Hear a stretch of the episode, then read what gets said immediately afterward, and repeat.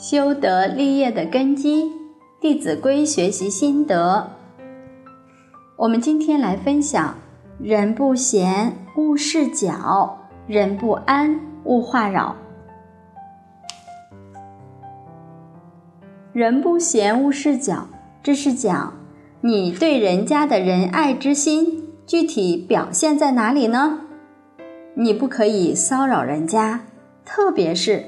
在人家没空的时候，你不可以拿事情去打扰人家。让别人得到充分休息之后，你再看机会跟他谈事情。有时候我们打电话，这个事情我们要注意到，对方接了，你要问对方：“你现在说话方便吗？”如果对方方便，他会继续跟你讲。假如他正好有事，我们就应该下次再打过去。你看，这些生活的点滴都是爱心的体现。人不安，勿话扰。人如果是心神不安的时候，可能因为一些难过的事情啊，或者是不顺心的事情，他心神不安定。这时候注意，不要再用话去骚扰他。让他更加不安，所以我们要懂得如何去安慰别人。安慰人其实动作要比语言更好。有时候你告诉他：“你别那么烦躁啦。”对方烦躁的时候，听你这句话，他也不会马上不烦躁。而如果这时你沏一杯茶给他送过去。用一种温柔的服务态度，就是在他面前不说话，反而让他能够体会到一种温暖。所以，这属于一种无畏不施，让大家心神慢慢安宁，不至于恐慌、烦躁不安。这就是无畏不施。如果是无畏不施，我们知道你会得健康长寿的果报。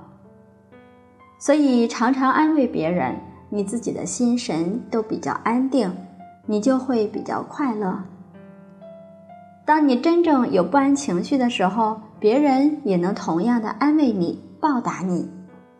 所以，你不安的时候就越来越少，当然，你就能够得到健康长寿。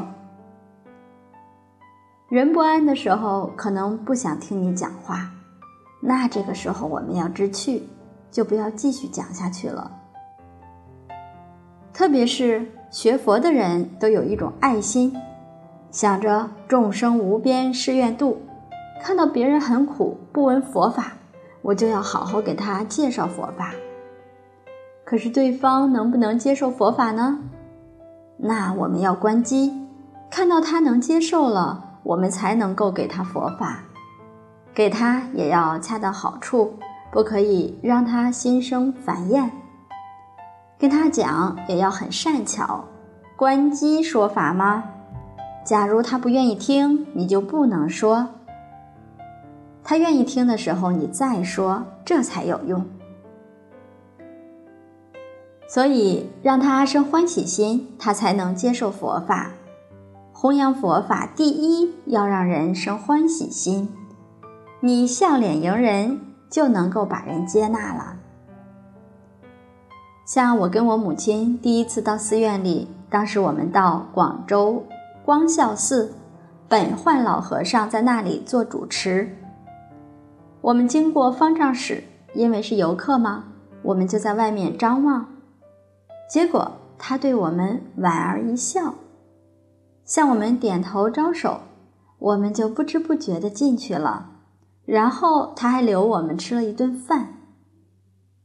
当时我们觉得佛门这么温暖，他还给我们一些佛书，我们回去就能好好看了。